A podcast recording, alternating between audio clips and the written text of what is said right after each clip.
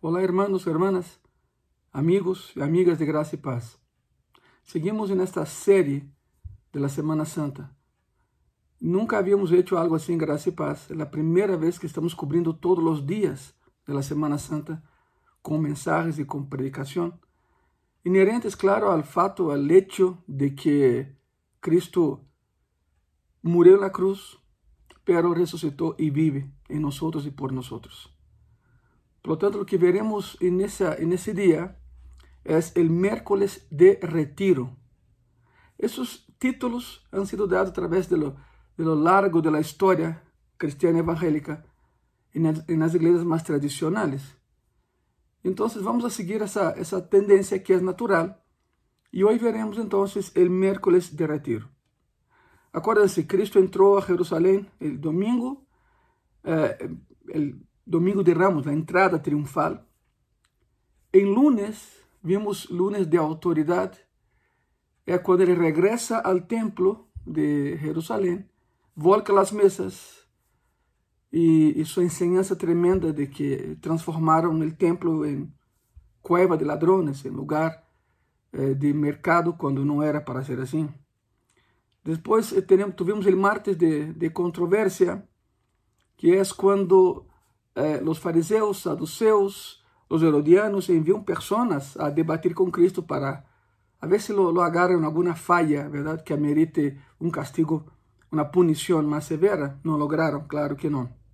E hoje veremos o miércoles, de retiro. É a luta de Cristo. Sua luta em contra de seus discípulos que não entendiam todavia quem era ele e em contra de todos aqueles que queriam impedir que chegara à cruz. Eu quero que vayas comigo a Mateus. Vamos a Mateus 26. E estaremos leyendo eh, Mateus 26, de versículo 36 al 44. Mateus 26, del 36 al 44. A palavra de Deus diz assim: Então chegou Jesus com eles a um lugar que se chama Getsemane e disse aos seus discípulos: Sentaos aqui entretanto que vou aí e oro. E tomando a Pedro e a los hijos de Zebedeu, começou a entristecer-se e a angustiar-se em gran maneira. Então Jesus les dijo, mi alma está muito triste hasta la muerte, quedaos aqui e velad comigo. Indo um pouco adelante, se postrou sobre su rostro orando e dizendo, Padre mío, si es posible, pase de mí esta copa pero no sea como yo quiero, sino como tú. Vino luego a sus discípulos y los halló durmiendo. Y dijo a Pedro, así que no habéis podido velar conmigo una hora, velad y orad para que no entréis en tentación. El espíritu a la verdad está dispuesto, pero la carne es débil. Otra vez fue y oró por segunda vez diciendo, Padre mío, si no puede pasar de mí esta copa, sem que eu la beba, hágase tu voluntade. Vino outra vez e los halló dormindo, porque os ojos de ellos estavam cargados de sueño. E derrándolos, se foi de novo e orou por terceira vez, dizendo as mesmas palavras. Esse passagem é muito curioso porque ha sido mal interpretado em los últimos dois mil anos. E veremos nessa, nessa ocasião eh, la, la de por que se ha predicado tão mal esse passagem. Aí detalhes aqui, eh, Pedro e tomou a Juan e Jacobo e se foi, porque se alejou. Para empezar, Getsemane significa pedra de molino. O nome é este, pedra, o significado de Getsemane é pedra de molino. E no lugar, há dois mil anos, havia uma, uma usina, uma fábrica de azeite de olivo. De hecho, eh, o lugar se chama Olivete. O Monte de los Olivos se chama Olivete por la cantidad de plantas de olivo que había ahí. Del olivo, claro, sale la aceituna, la aceituna se hace el aceite de olivo. Seguramente isso não, não podemos afirmar, pero havia uma restrição para entrar aí, porque era uma fábrica e era el ouro, el ouro verde, não? El aceite de olivo, muito caro, muito custoso. Não se sabe por quê, pero só Cristo tinha autorização para entrar, por isso ele vai a um tiro de pedra, como 50 metros de distância, a orar solo. Pode ser que o dueño da fábrica conhecera a Cristo e confiara em Cristo, pero não em seus discípulos. E Cristo é tão honesto tão seguro, é, é, é tão a rectitude nele tremenda que, aun sendo seus amigos, seus discípulos, ele diz a seus discípulos: quédense aqui, porque o dueño não permite que vocês entrem, só eu. Se fosse qualquer um de nós, diria: não, não, sim, vamos, sei quem nos está vendo, verdade? Mas não, não, não, não. Delante de Deus há rectitude. Deus vê todo. Então, essa é a primeira dúvida que há que despejar. ¿Por que ele se alejou? Por que não levou a los demás com ele? Bueno, levou a seu grupo. Estiveram, de, de seu grupo tomou a, a, a Pedro, a Rony Jacob e avançou um pouco mais, pero se quedou. Se quedou um pouco mais adelante. Agora, ele passagem ressalta eh, aspectos da luta de Cristo em Getsemane: sua tristeza, sua súplica e sua submissão. Porque essa outra parte ou seja, é, parte de mim esta copa, para não ser como eu quero ser como tu. E há pessoas que han predicado dizendo que Cristo tinha medo da cruz. Medo a la cruz. É em sério? Medo? Nunca houve alguém com maior valor que Cristo. Vamos começar com sua tristeza. Analisemos sua tristeza. O Getsemane era um lugar muito conhecido por, por os discípulos. E por isso eh, eh, Judas sabia muito bem donde encontrar a Jesús. Por eso ahí lo, lo traiciona, lo entrega.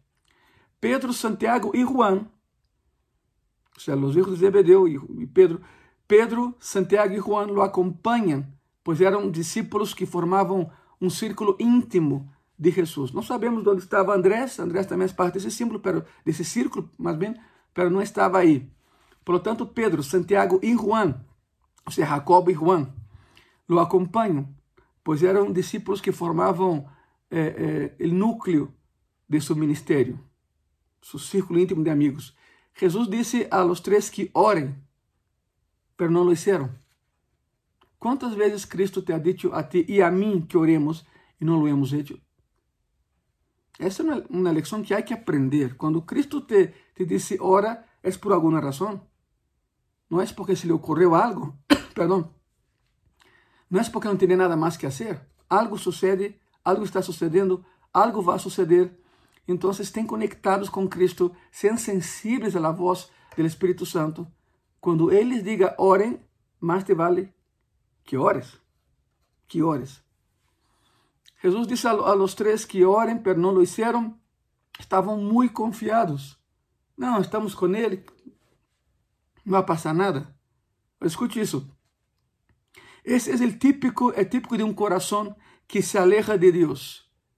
Preferem dormir e não orar. Típico de um coração que já não quer nada com a igreja, não quer nada com Cristo, estão dormidos. Uma vez estiveram despertos, mas agora estão dormidos. A pessoa que se aleja de Cristo, a pessoa que se aleja de Deus, duerme e não vela. E aí vem o ataque. Em Lucas 22, 44. Escute isso. Encontramos o hecho de que ele sudou gotas de sangue. É um passagem paralelo a Mateus 26, verdade? E aí se disse que eh, Cristo sudou gotas de sangue. Há uma, há uma anomalia sanguínea que se chama hematidrosis. Hematidrosis é um desordem físico ocasionado por uma pesada carga emocional hematidrosis. A ciência já, já ubicou essa, essa, esse fator onde eh, as pessoas sudam gotas de sangue. Hematidrosis. Se tu pensava que não existia, se existe. É muito raro, mas existe. Quando as pessoas passam por uma tremenda carga emocional, e Cristo, naquela noite, estava passando por uma carga emocional tremenda. Os vasos sanguíneos se rompem e la sangre se mezcla com o sudor e o líquido resultante dessa mezcla é expulsado através de las sudoríparas. Literalmente a pessoa empieza a sudar sangre. Claro que não sai a borbotones, pero se passas a mano, vas a ver como se llena de sangre tu mano. É a sangre mezclada com o sudor, devido à aflicção, a carga emocional. A pergunta é, en essa ocasião, ¿Por qué tanta aflicción? ¿Por qué tanta angustia? ¿A qué temía Jesús? ¿A qué temía Jesús? Bueno, iba a probar la copa de Dios, que é símbolo de la ira divina. Por isso ele menciona aqui, eh, eh, passe de mim esta copa, Senhor. Se é tu vontade, pero se não é, ok, eu cumpro tu vontade. Cristo, Cristo estava prestes a provar de la copa de la ira divina. Cada vez que se menciona copa relacionada a, a Dios en la Biblia, es la ira, es el castigo. Jeremías 25, 27 y 28 dice así la palabra, les dirás pues, así ha dicho Jehová de los ejércitos, Dios de Israel, bebed y embriagaos y vomitad, y caed, y no os levantéis a causa de la espada que yo envío entre vosotros. E se não querem tomar a copa de tu mano para beber, les dirás tu, assim ha dicho Jeová de los ejércitos, tenéis que beber. Claro que não é sentido é, é, é, directo, é sentido figurativo, você van a ter que sofrer as consequências da ira de Deus por el pecado. Não é, aquele beber não é, não é literal, quero que entendam isso. Não é que Deus dá permisso para que bebam, tenéis que beber, não, é beber da copa da ira de Deus, que significa castigo de Deus. Cristo não temia a tortura, escute bem isso. Não temia a cruz, não temia a morte, temia a ira de Deus. Pero al aumentar a intensidade da agonia, aumentava também a determinação de fazer a vontade do Padre. Jesus estava afligido porque sabia que toda a culpa de todo o pecado e de todos os redimidos de todos os tempos seria posta sobre ele se hizo pecado por nosotros, cargó con la culpabilidad de toda la humanidad, pasado, presente y futuro, seis horas clavado en aquella cruz. ¿Crees que eso no es motivo para aflicción? Claro que sí. Por eso él menciona la copa. No era miedo a la cruz, ni miedo a la muerte. Él vino a eso, él sabía a que había venido, él sabía. Sin embargo, él, él no quería pasar por la experiencia sufriendo la lejanía del Padre sufriendo la aflicción de la ira del Padre. Es la copa de la ira de Dios. Nadie lo quiere. ¿Te gustaría alguna vez pasar por ese proceso? ¿Te gustaría ser blanco de la ira de Dios? Creo que no, ¿verdad? Es lo que estaba hablando Cristo aquí. Sin embargo, su oración termina con, sea tu voluntad, no la mía. Porque hay personas que cuando oran, hermano, hermana, ora así, Señor Jesús, tú sabes lo que necesito, Señor, dame eso, dámelo, dame... Pero ¿sabe qué, Señor? se é tu vontade, não a minha. Ah, pero tu sabes, Senhor, de lo que eu necessito. Assim se termina a oração equivocadamente. Temos que orar como Cristo orou. Senhor, eu necessito disso, disso, disso, tu lo sabes, Senhor. Pero seja tu vontade, não a minha. Com isso, com isso. E claro que Deus sabe o que necessitas, e por isso Ele suple e vai suplir. Então, o primeiro aspecto da luta de Cristo en ese miércoles de retiro, porque se retiró al Getsemane para orar, el primer aspecto es su tristeza. Su tristeza. Número dos, su súplica. La súplica de Jesús. El pedido para no tomar la copa de la ira de Dios expresa cuán humano es Jesucristo. De hecho, de hecho eh, eh, el emperador Constantino, en el siglo IV eh, de nuestra era, promulga o um concílio, o concílio de, de, de Trento, em Itália, e aí tem que determinar algumas palavras que todavia não estão muito claras, ou algumas situações que han sido motivo de lutas e, e fracções entre, entre os da igreja primitiva.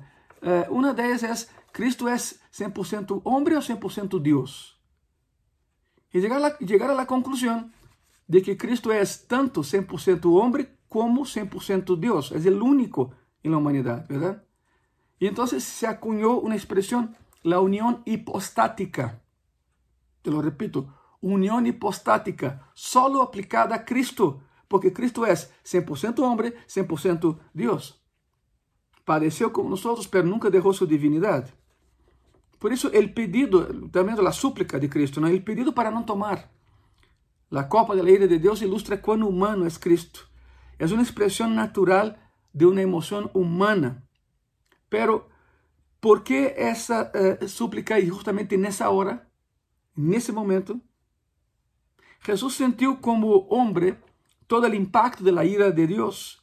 Y cuanto más se acercaba el momento de tomar la cruz, de ir a la cruz, se intensificaba el sentimiento de dolor emocional. Cristo oró en voz alta y siempre que lo hacía era para enseñar algo a sus discípulos.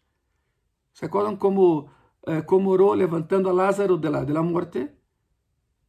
Cristo dijo, yo sé que tú lo harás, Señor, pero a orar así para que los demás escuchen mi oración. Por eso oró en voz alta. Cada vez que Cristo oraba en voz alta, era para enseñar algo a sus, a sus discípulos. Es por eso que Cristo interrumpe la oración en tres ocasiones para despertar a sus discípulos, para ver si ellos estaban escuchando la oración. Pero no, no la escucharon. La oración de Jesús era sobre todo una oración de sumisión. Hágase tu voluntad y no la mía, Señor. Hágase tu voluntad y no la mía. E ele ponto 3 aqui, o terceiro aspecto eh, desse miércoles de retiro, assim se chama, eh, que estamos vivendo hoje, nesse, nesse miércoles, quando Cristo se retira a Getsemane para orar. O terceiro aspecto dessa, desse, desse dia de retiro de Cristo é sua submissão. Vimos sua tristeza, depois vimos sua súplica e agora veremos sua submissão. Se sujeitou quando Jesus ora, não seja como eu quero, sino como tu, vemos uma deliberada e decidida vontade de obedecer ao Padre, a como dê lugar, seja como seja, venga o que venga. Porque o ser humano é muito curioso. O ser humano obedece a Deus se lhe conviene e hasta onde lhe conviene e hasta onde lhe importa. Isso não pode ser assim. Temos que aprender de Cristo. Senhor, tu sabes o que eu quero, pero seja tu vontade e não la minha. A obediência completa ao Padre. E aqui é uma lição muito importante, hermanos, hermanas e amigos e amigas de graça e paz. Aqui é uma lição muito, muito importante. Se Cristo, em quem nunca houve pecado, sentiu a necessidade de someter seus apetitos e paixões à vontade de Deus e emoções e razões à vontade de Deus, Quanto mais necessitamos nós rendirmos completamente a Ele, porque nós tínhamos pecado. Cristo pediu ser librado da copa solo se houver alguma outra maneira de realizar o plano de salvação de Deus sem passar por la cruz. Solo nesse caso. Pero claro, não há. Não há. Uma vez em Graça e Paz, vocês se acordarão, eu me parei na plataforma do auditório e, e lhes comentei, eu lhes disse, eu quisiera encontrar outra maneira de céu sem ter que aceitar a Jesus como Senhor Salvador, porque muitas pessoas têm isso como, como obstáculo. Não, não, não, entrego nada a Cristo, não reconozco como meu único Salvador, sigo buscando a religião para salvar-me, que não vai funcionar nunca. Eu não aceito que Ele comande minha vida, ou seja, eu não quero como Senhor de minha vida, pero quero ir ao céu. Então, uma vez comentei isso em Graça e Paz, se acordarão? Le disse, se algum dia eu descubro outra maneira de chegar ao céu, sem ter que passar por la cruz e por Cristo, tendo por seguro, porque eu me pararei aqui e te lo vou a dizer. E, e completei o raciocínio e sabe por que nunca lo vou a fazer? Porque não há outra maneira de chegar ao céu que não seja através de Jesucristo. Cristo disse: Eu sou caminho, verdade e vida. Nadie chega ao Padre se não é por mim. Isso está na Bíblia. Não há, não há outro caminho ao céu que não seja passando por Cristo. Não é um atarro ao céu, é um caminho, e o caminho é Cristo. Por isso Cristo menciona, eh, Senhor, passe de mim essa copa, eh, pero haga tu vontade. Se Cristo houver encontrado outra maneira de fazer o que isso, sem ter que passar por la cruz, perfeito, pero não havia. Cristo pediu ser librado da copa solo, repito, solo se houvera alguma outra maneira de realizar seu plano de salvação sem ter que ir a cruz, pero claro que não havia. Tuvo que ir a cruz.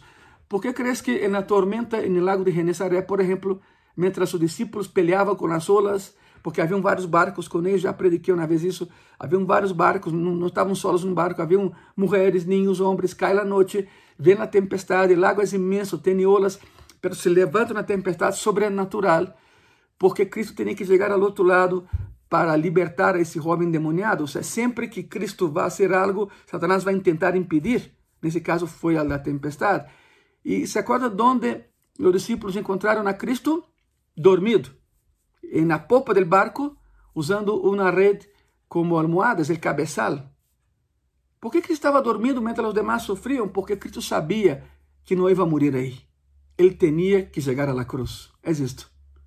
Ele sabia que nada ia morrer aí. Eles teriam que ser testigos, eles teriam que predicar a palavra depois de sua ressurreição.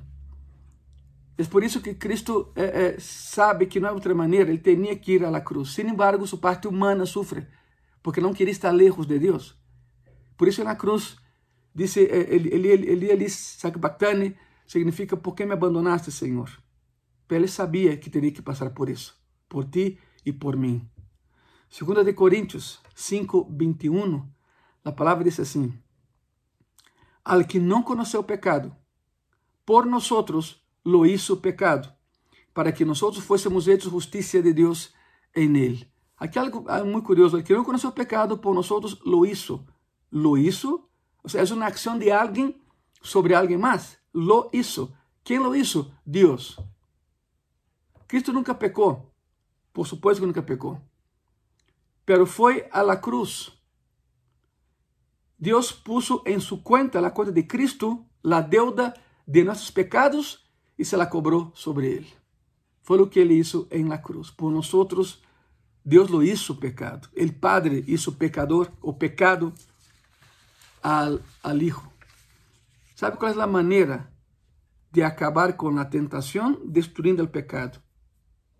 ¿Sabe cuál es la manera de limpiar al ser humano? Destruyendo el pecado. Por eso en la cruz Cristo foi destruído, porque sobre ele estava o pecado. Ele simbolizava o pecado. É a única maneira. É cortar desde a raiz, arrancar desde a raiz. Com o pecado não se juega, se arranca, se destruye. E é fantástico pensar em algo assim, porque uno aumenta todavía mais a intenção do amor hacia Ele, porque foi a la cruz, Deus lo hizo pecado e lo destruyó. É a maneira, o pecado tem que ser destruído, não tratado, não colocado a um lado, não olvidado. O pecado tem que ser destruído. Só assim seremos livres. E por isso, o passagem é muito claro, 2 Coríntios 5, 21, quando disse, quando dije, quando, quando leí al que não conheceu pecado, por nós lo hizo pecado. Lo hizo pecado e lo destruiu, porque a única maneira de tratar com o pecado é destruyéndolo. E por isso Cristo foi à cruz. Deus lo hizo pecado, colocou na conta de Cristo nossa deuda de pecado, se lo cobrou e lo destruiu. Sabemos que ressuscitou e vive, claro, pero passou por todo esse processo, sendo inocente. Nunca pecou, pero Deus lo hizo pecador. E uma vez que lo hizo pecador, havia pecado e lo destruiu. Não te gozas por isso? Esse é o miércoles de retiro. Cristo se retira para orar. Por que não hacemos o mesmo? Por que não oramos nesse dia? Cerra tus olhos, por favor. Amado Senhor e Salvador Jesucristo, graças por lo que hiciste na cruz. Só podemos imaginar, Senhor, clavado aí seis horas por um pecado que não cometeu por uma rebelião, Senhor, que não comandou.